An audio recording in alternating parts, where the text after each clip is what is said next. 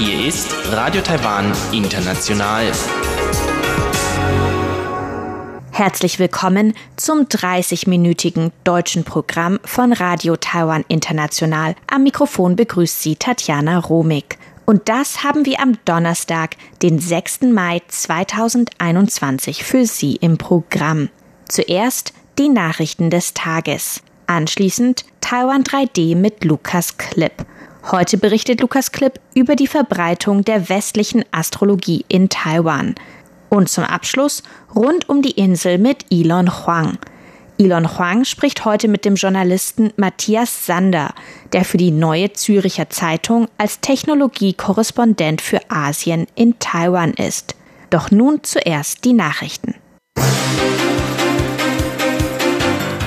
Außenministerium begrüßt Unterstützung der G7 für Taiwans WHO-Teilnahme.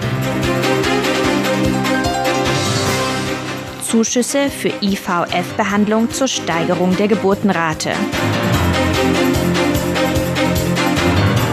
Gericht erlaubt gleichgeschlechtliche Heirat von Paar aus Macau und Taiwan.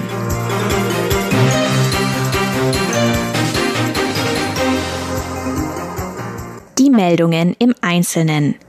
Außenministerium begrüßt Unterstützung der G7 für Taiwans WHO-Teilnahme. Das Außenministerium begrüßt ein Kommuniqué der Außen- und Entwicklungsminister der G7 Nationen, das die Teilnahme Taiwans in der Weltgesundheitsorganisation WHO unterstützt.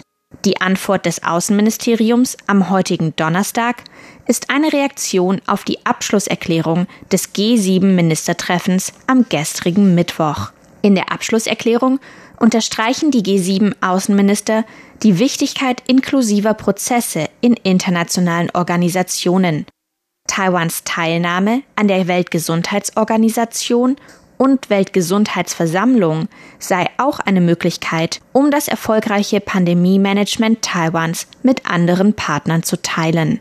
Das Abschlusskommuniqué betont außerdem die Notwendigkeit von Frieden und Stabilität in der Taiwanstraße. Die Sprecherin des Außenministeriums Joanne O sagte, da die Weltgesundheitsversammlung diesen Monat abgehalten wird, ist die Unterstützung der G7 Außenminister besonders signifikant. Der Frieden in der Taiwanstraße war auch ein Fokus der gemeinsamen Erklärung der USA und Japans am 16. April diesen Jahres. Und nun haben auch die G7-Minister die Wichtigkeit von Stabilität und Frieden in der Taiwanstraße betont. Das Außenministerium sagte, dass es die Zusammenarbeit mit den G7 im Bereich der globalen Gesundheit und der Aufrechterhaltung regionaler Stabilität stärken wolle. Zuschüsse für die IVF-Behandlung zur Steigerung der Geburtenrate. Zuschüsse für In-vitro-Fertilisation IVF für kinderlose Paare unter 45 Jahren sind Teil eines 10 Milliarden Taiwan-Dollar Planes, um die niedrige Geburtenrate zu erhöhen. Diesen Plan, der am 1. Juli in Kraft tritt, beschloss das Kabinett am heutigen Donnerstag. Laut dem Entwurf sollen Paare einen Zuschuss von 100.000 Taiwan-Dollar, ca. 3.000 Euro, für die erste IVF-Behandlung erhalten. Kinderlose Paare können sich sechsmal bewerben, wobei der staatliche Zuschuss nach der ersten Behandlung auf 60.000 Taiwan-Dollar, ca. 1.800 Euro, reduziert wird. Weitere Teile des Maßnahmenpaketes sind eine Verlängerung des Mutterschutzes, eine Erhöhung des Elternzeitgeldes für Väter und bezahlte Vorsorgeuntersuchungen. Premierminister Su Tseng-Chang sagte, dass junge Menschen Angst haben, Kinder zu bekommen – Wirtschaftliche Faktoren seien nicht der einzige Grund. Die Regierung müsse junge Familien unterstützen und ein geburtenfreundliches Umfeld schaffen.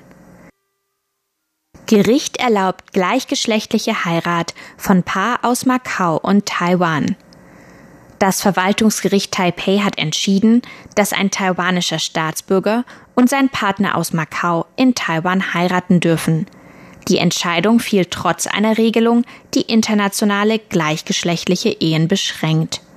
Taiwan hat die gleichgeschlechtliche Ehe im Jahr 2019 legalisiert. Aber das Gesetz verlangt, dass ausländische Partner von taiwanischen Staatsangehörigen aus Ländern kommen müssen, in denen die gleichgeschlechtliche Ehe ebenfalls anerkannt ist. Ein Gesetzesentwurf zur Änderung dieser Regelung ist in Bearbeitung. Das Paar aus Macau und Taiwan hat jetzt von einer Regelung in Macau profitiert. Diese besagt, dass Staatsbürger Macaus unter die Ehegesetze ihres Wohnortes fallen. Da der Staatsbürger Macaus in Taiwan lebt, soll folglich Taiwans Gesetz zur gleichgeschlechtlichen Ehe Anwendung finden. Das hat das Taipeier Verwaltungsgericht nun bestätigt. Internetgesetzgebung. Vorsitzender der NCC erläutert vier neue Aufgaben. Der Vorsitzende der Nationalen Kommunikationskommission NCC Chen Yaoxiang hat vier neue Aufgabenbereiche seiner Organisation dargelegt. Er sprach am heutigen Donnerstag im Parlament. Das Parlament untersucht zurzeit Pläne der Regierung zur Gesetzgebung im Bereich Internet und Digitalisierung.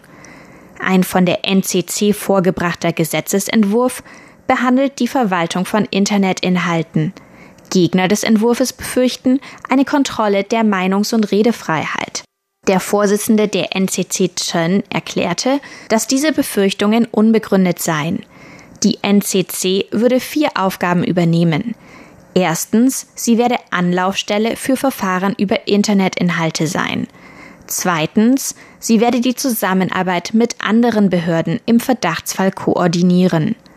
Drittens, die NCC würde mit relevanten Behörden im Ausland zusammenarbeiten.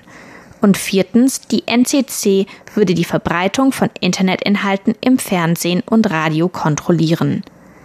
Der Vorsitzende der NCC Chen sagte außerdem, dass Internetfirmen wie Facebook und Google einem Selbstverwaltungssystem beitreten müssen, um unangemessene Inhalte zu kontrollieren. Online-Beratung für Covid-19-infizierte Taiwaner in Indien. Sechs Mitarbeiter des Vertretungsbüros Taiwans in Indien wurden positiv auf Covid-19 getestet, so Taiwans Außenministerium. Larry Tseng, ein Abteilungsleiter des Außenministeriums, sagte heute in einer Pressekonferenz, dass sein Ministerium bereits bei der Regierung Indiens um Hilfe für diese gebeten habe. In Indien seien aber alle Krankenhäuser mit Patienten überfüllt. Eine Aufnahme der Taiwaner im Krankenhaus sei daher unwahrscheinlich. Daher schlug Zong der Regierung Indiens vor, zumindest eine Online-Diagnose durchzuführen. Zong sagte außerdem, dass Taiwans Regierung dabei sei, Charterflüge zu arrangieren, damit die infizierten Mitarbeiter und andere in Indien lebende Taiwaner nach Taiwan zurückkehren können. Und nun zur Börse. Der TAIEX ist heute mit einem Anstieg von knapp 82 Punkten gestartet. Im Laufe des Tages entwickelten sich die Kurse weiter positiv. Am Ende des Handelstages schloss der TAIEX mit einem Plus von 150 Punkten oder 0,9 Prozent bei knapp 16.994. Das Handelsvolumen betrug 489 Milliarden Taiwan-Dollar. Das entspricht ca. 17,5 Milliarden US-Dollar oder 14,5 Milliarden Euro.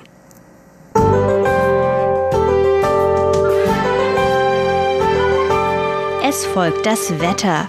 Heute ist es in Nord- und Osttaiwan teils bis stark bewölkt bei Temperaturen zwischen 24 und 29 Grad. In Zentral- und Südtaiwan ist es dagegen nur leicht bewölkt bis sonnig bei Temperaturen zwischen 27 und 33 Grad.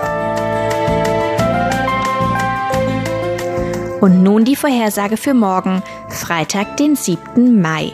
In Nordtaiwan bleibt es bewölkt mit Gewittern am Nachmittag und Temperaturen zwischen 23 und 31 Grad. An der Ostküste ist es meist bewölkt mit zeitweisen Regenschauern und Temperaturen zwischen 23 und 29 Grad. In Zentral- und Südtaiwan bleibt es sonnig bei Temperaturen zwischen 22 und 34 Grad. Das waren die Nachrichten am 6. Mai 2021 von Radio Taiwan International.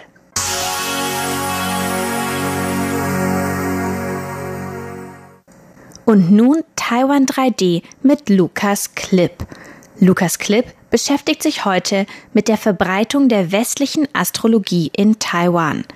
Warum in Taiwan, im Gegensatz zu Deutschland, auch viele junge Menschen an Sternzeichen glauben, das erfahren wir heute in Taiwan 3D.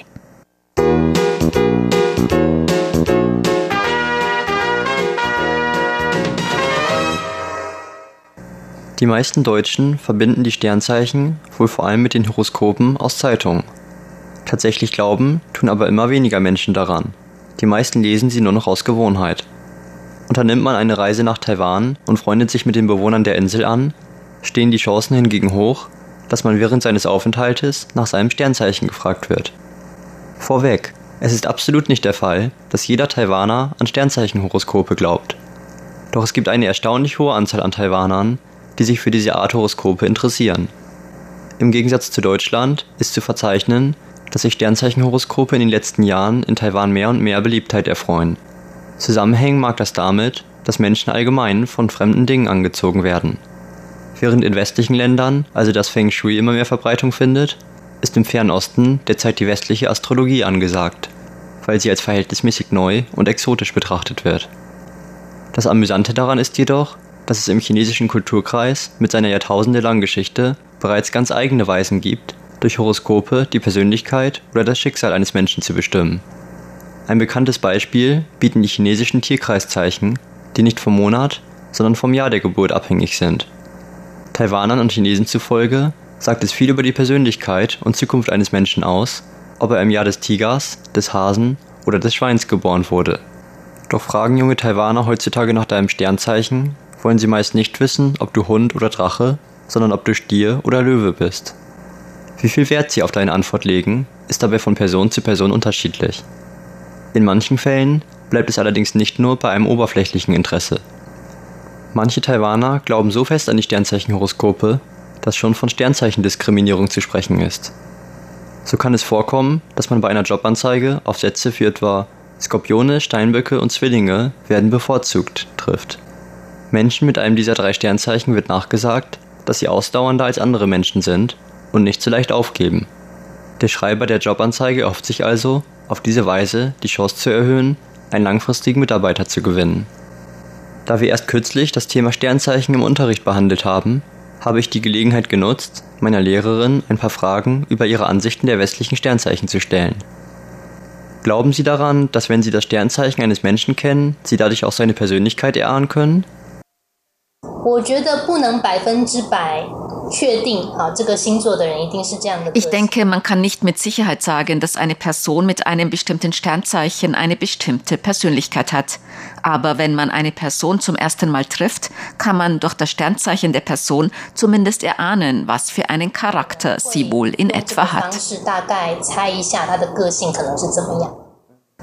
Was ist denn Ihr Sternzeichen?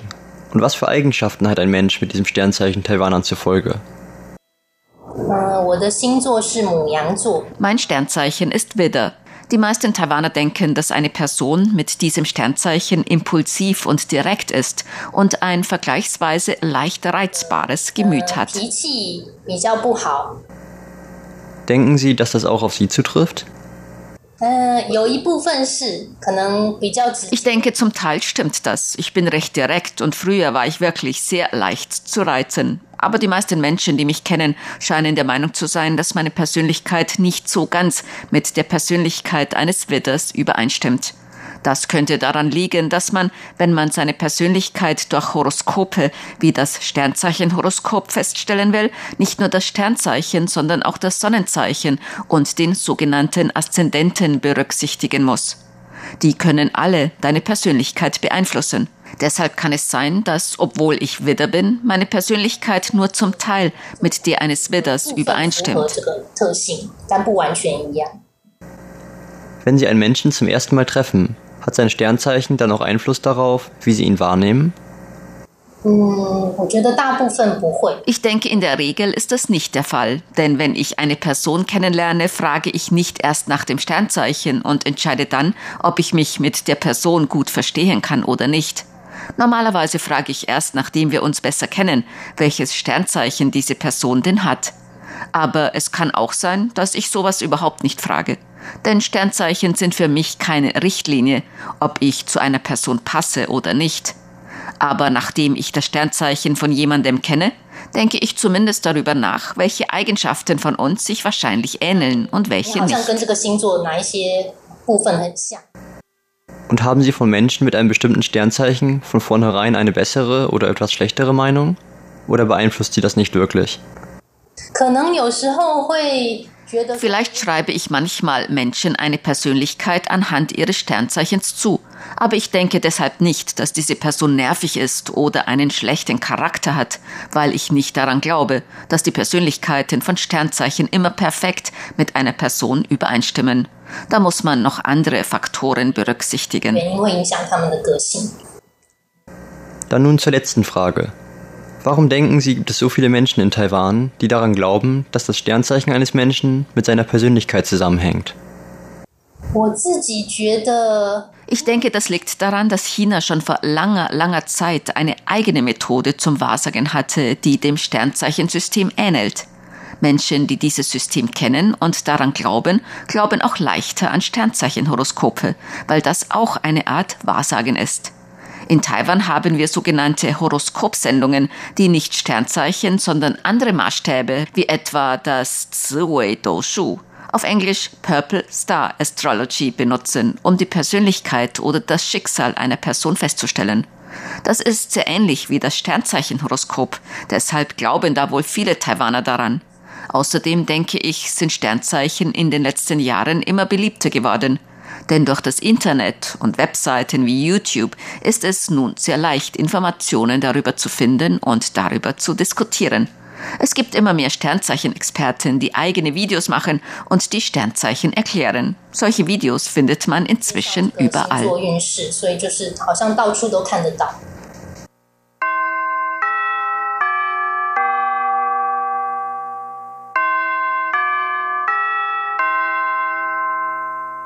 In der Tat spielt das Internet sicherlich eine wichtige Rolle im rasanten Anstieg des Interesses an den Sternzeichen in Taiwan und China. In den meisten chinesischsprachigen Internetforen gibt es eine Sektion, die Horoskopen gewidmet ist. Überall sind Blogger zu finden, welche in ihren Texten hauptsächlich über Horoskope sprechen. Als weiterer Grund kann genannt werden, dass Astrologiekultur bereits ein fester Bestandteil sozialer Interaktion in Taiwan geworden ist. Sternzeichen werden häufig in Alltagsgesprächen in Taiwan aufgegriffen und nicht selten bekommt man von einem Taiwaner beim Tratsch über einen gemeinsamen Bekannten so etwas zu hören wie Natürlich hat sie das gemacht, sie ist immerhin ein Skorpion. Ob die Angehörigen dabei wirklich an die Aussagekraft hinter den Horoskopen glauben oder nicht, ist dabei nebensächlich. Es ist einfach ein praktisches Mittel, die Gespräche mit den Freunden auf einfache Weise interessanter zu gestalten. Verschließt man sich dabei einer Teilnahme am Gespräch mit den Worten ich glaube nicht an Horoskope, kann man schnell als unsozial oder langweilig abgestempelt werden. Ein weiterer interessanter Umstand, der den Wahrheitsgehalt der Sternzeichenhoroskope stärkt, ist, dass Annahmen über die Persönlichkeit eines Menschen zuweilen unser Unterbewusstsein beeinflussen können. Wissen meine Bekannten etwa, dass ich ein Skorpion bin und sagen mir, dass ich mich auch ähnlich wie ein Skorpion verhalte, mag das unterbewusst Druck auf mich ausüben, den Erwartungen meiner Bekannten gerecht zu werden. Als Ergebnis verhalte ich mich mit der Zeit vielleicht wirklich immer mehr wie ein Skorpion, was wiederum den Glauben meiner Mitmenschen und mir selbst in die Horoskope stärkt. Als letztes spielt wohl auch eine kulturelle Kommerzialisierung eine beachtliche Rolle. Es gibt immer mehr Dienstleistungen oder Waren zu kaufen, die mit Horoskopen im Zusammenhang stehen. Meistens kann man von diesen Dingen erwarten, etwas Positives über die eigene Zukunft zu hören zu bekommen. Und nicht wenige Menschen sind wohl bereit dazu, ein wenig abergläubisch zu werden, um an den Erfolg und das Glück glauben zu können, das ihnen in naher Zukunft bevorsteht.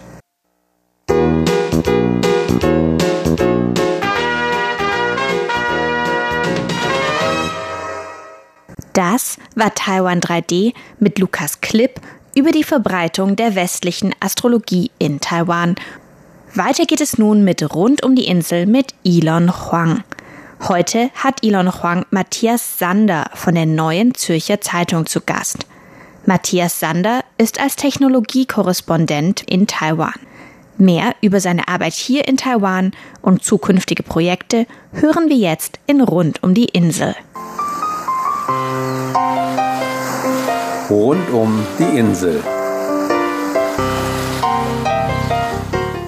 Herzlich willkommen zu der heutigen Ausgabe von Rund um die Insel. Am Mikrofon begrüßt Sie Ilon Huang. Mein heutiger Gesprächspartner ist ein Kollege aus der schreibenden Zunft, der seit einiger Zeit in Taiwan tätig ist.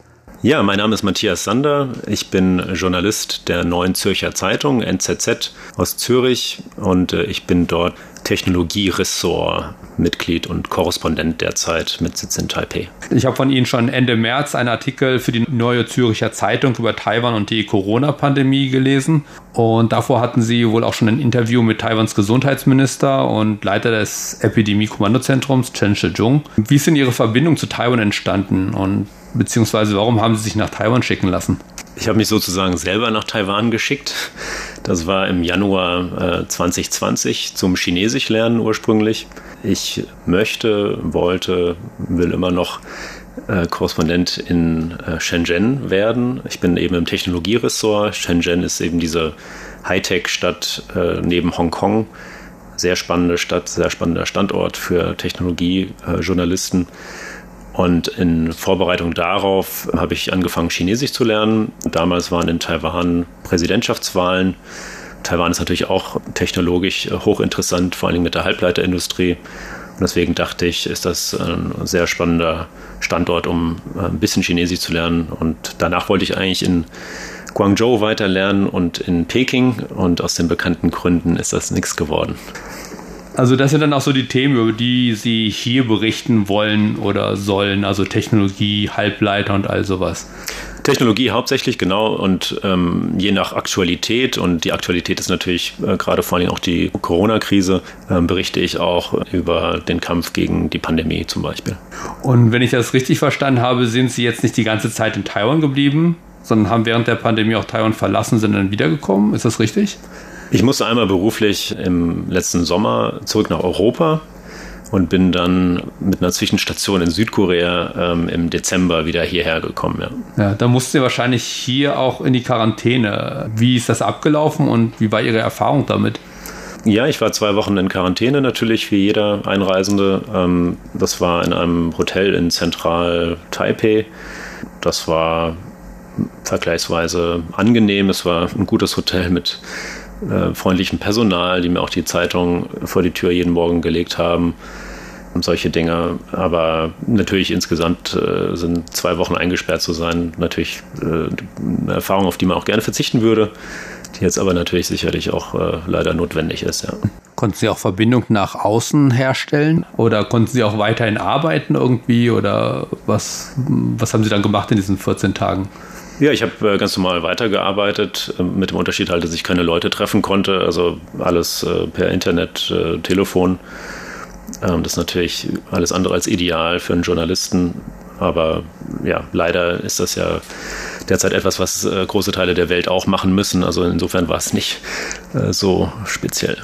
Und ja, jetzt leben Sie, im, seit Sie die Quarantäne beendet haben, leben Sie jetzt hier in Taiwan, eigentlich, hm, denke ich, hoffentlich relativ frei. Wie sind denn jetzt Ihre Beobachtungen in Bezug auf die Corona-Maßnahmen in Taiwan? Ist Ihr privates Leben oder Ihre berufliche Tätigkeit irgendwie beeinträchtigt? Überwiegend nicht. Es gibt einzelne kleinere Dinge, wo es gewisse Beeinträchtigungen vielleicht gibt. Ähm, zum Beispiel, wenn es die Präsentation von Quartalszahlen geht von Unternehmen. Ähm, normalerweise findet das äh, in Persona statt mit äh, so einer Art äh, Pressekonferenz, Investorenkonferenz. Äh, wo man dann auch vor und nach der Veranstaltung mit den Leuten äh, sprechen kann. Das findet jetzt meines Wissens nicht so statt in den meisten Fällen. Also ich hatte es jetzt ein paar Mal, dass es nur online stattfand. Und dann, äh, das kennen wir alle, ist es natürlich weniger spontan und man kann nicht einfach mal kurzfristig mit Leuten äh, noch sprechen, sondern es ist alles genau getaktet und äh, genau. Aber Ihr privates Leben, so eigentlich, Sie können rausgehen und so. Und, Klar, wie, wie jeder hier. Und wie haben Sie bisher Ihre Arbeit in Taiwan erlebt? Ist es einfach, Gesprächspartner zu finden? Sind die Menschen bereit zu sprechen, so sich mitzuteilen? Ja, also ich glaube, Leute auf der Straße allermeist sehr auskunftsfreudig eigentlich, sehr freundlich. Ich glaube, wie die allermeisten Ausländer das hier auch äh, kennen und wahrnehmen. Auch in der Politik, in der Regierung hatte ich den Eindruck, äh, dass da durchaus Gesprächsbereitschaft da ist und teilweise auch Leute gerne, besonders gerne mit ausländischen Journalisten vielleicht auch sprechen wollen. Ich glaube, das ähm, teilen viele Politiker offenbar mit den Taiwanern oder vielen Taiwanern generell, dass sie wollen, dass äh, ihre Heimat bekannter wird in der Welt und dann sind natürlich ausländische Journalisten gute Ansprechpartner. Bei Unternehmen habe ich vielleicht eher gemischte Erfahrungen gemacht, aber wie überall, also gibt es einfach von die größeren, die sind nicht immer so drauf angewiesen und dann gibt es vielleicht die kleineren Underdogs, mhm. die finden es noch ganz witzig, wenn sie einen Journalist für eine Schweizer Zeitung kontaktiert und sind dann vielleicht eher bereit, ein Interview zu geben. Ja. ja. Und wie finden Sie denn Ihre Gesprächspartner? Ja, wie andere Journalisten auch, wie vorher in Europa auch, indem ich eben mich umschaue, was, was ich an Themen machen will, was interessante Leute auch sind. Dann suche ich die entsprechenden Interviewpartner oder Protagonisten, recherchiere online, frage rum, hey, wüsstest du jemand? Manchmal auch spontan. Kürzlich gab es ja einen Smart City Summit. Ähm, da habe ich dann spontan ein paar Leute kennengelernt. So kommt man ins Gespräch mhm. und besucht dann vielleicht nochmal deren Firma. Äh, gerade war ich Mittagessen mit einem der Leute, die ich dort kennengelernt habe. Also ja, auf verschiedenen mhm. Wegen. Und ja, Sie sagten, ja, Sie machen das so wie in Europa auch, so Leute finden und so. Unterscheidet sich die Arbeit von hier in Taiwan von der in Deutschland oder in der Schweiz auf irgendwelche Weise? Hm, das kann ich noch zu wenig sagen. Ich glaube, da habe ich jetzt noch zu wenig Erfahrung hier. Ich bin jetzt ein gutes halbes Jahr erst wirklich am Arbeiten. Ich habe die ersten drei Monate sind es dann letztlich geworden, Sprachkurs hier äh, Vollzeit Chinesisch gelernt und nicht mhm. gearbeitet. Was mir immer wieder gesagt wird, ist, dass in der chinesischen Kultur generell der persönliche Kontakt noch wichtiger sei, dass äh, die Leute ein bisschen brauchen, bis sie mit einem warm werden und vielleicht offene, äh, interessante Dinge erzählen für mhm. einen Journalisten. Kann ich jetzt aber nicht beurteilen, ob das wirklich so ist. Mhm. Und sind Sie in Kontakt mit anderen Journalisten, die hier für deutschsprachige Medien tätig sind? Oder ja, tauscht man sich da aus? Gibt es ja nicht allzu viele, ähm, aber doch mit ein, zwei durchaus, ja. Mhm. ja. Tauscht man sich da so aus auch oder jetzt sagt man hier, das ist ein Thema für dich, vielleicht interessant oder so? Kam jetzt noch nicht so direkt vor, aber klar, also es gibt den Klaus Badenhagen, kennen mhm. vielleicht Ihre Hörer, der ist ja schon lange hier. Ja, war auch schon das ein oder andere Mal bei Genau, das, das habe ich mir gedacht.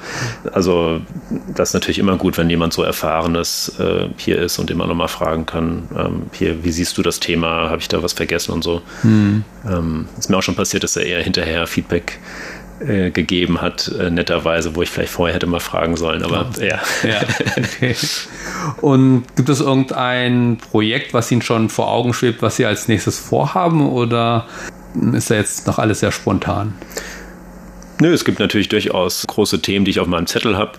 Eines jetzt als Technologie-Korrespondent äh, sehr interessant gerade ist natürlich äh, TSMC, also der mhm. größte Halbleiterhersteller hier in Taiwan und auch in der Welt ist gerade so, ja, dass der Welt so ein bisschen bewusst wird, wie wichtig TSMC ist, wie wichtig ähm, verschiedene Länder, verschiedene Branchen wie die Automobilindustrie abhängig sind von TSMC.